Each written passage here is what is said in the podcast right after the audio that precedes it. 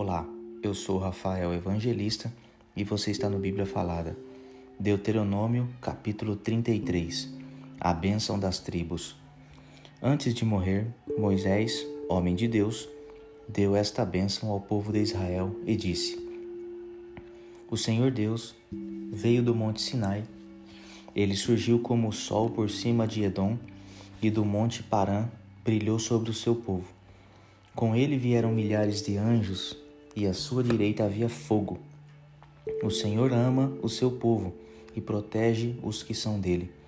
Eles ficaram sentados diante dele e aprenderam as suas leis.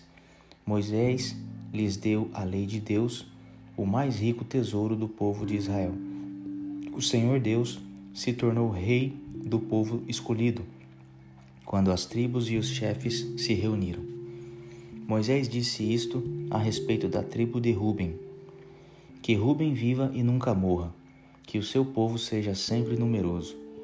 A respeito da tribo de Judá, foi isto o que Moisés disse: Ó Deus, ouve a oração de Judá e junta aquela tribo novamente ao teu povo. Luta a favor deles, ó Deus, e ajuda-os na luta contra os seus inimigos.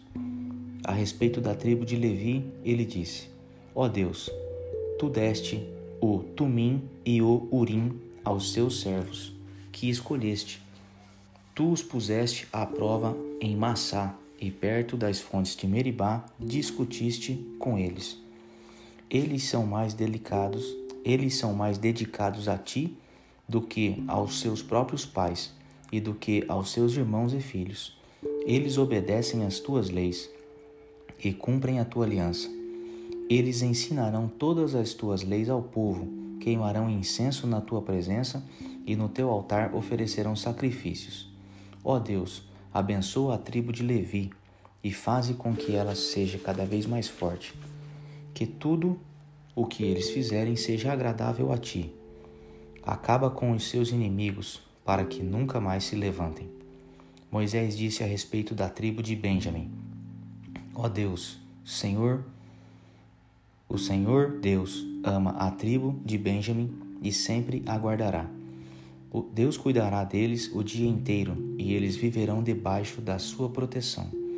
A respeito da tribo de José, ele disse: Que o Senhor Deus abençoe as terras de José, dando-lhes muitas chuvas do céu e fontes das profundezas da terra. Que Deus dê a essas terras frutas amadurecidas pelo sol e os abençoe com boas colheitas que os montes antigos produzam ricas colheitas. Que Deus abençoe a terra e tudo o que há nela, dando-lhe tudo o que é bom. Que o Deus que apareceu no espinheiro em fogo seja sempre bondoso para com eles.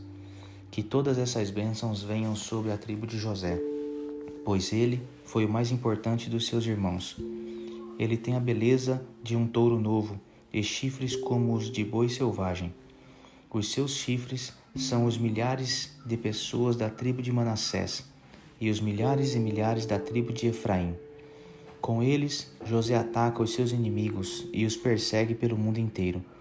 A respeito das tribos de Zebulon e de Issacar, foi isto o que Moisés disse: Que Zebulon fique rico no comércio com outros países e Issacar enriqueça negociando dentro do país.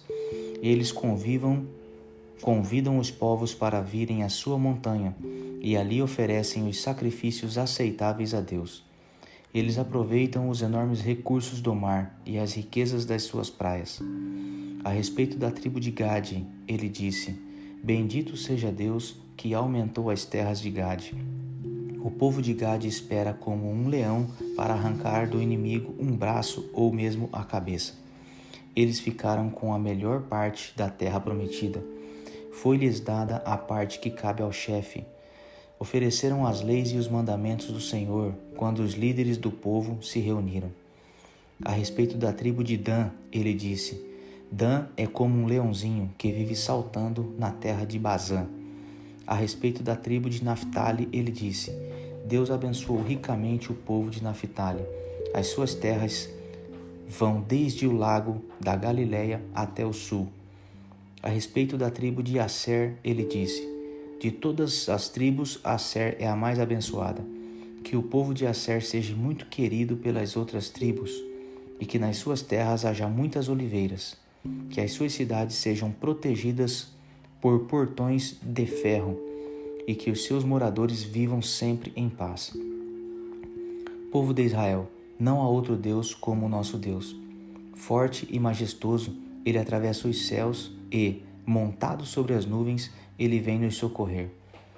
O Deus eterno é o nosso protetor. Ele sempre protege com os seus braços. Na nossa presença, Deus expulsou os seus inimigos e mandou que os destruíssemos.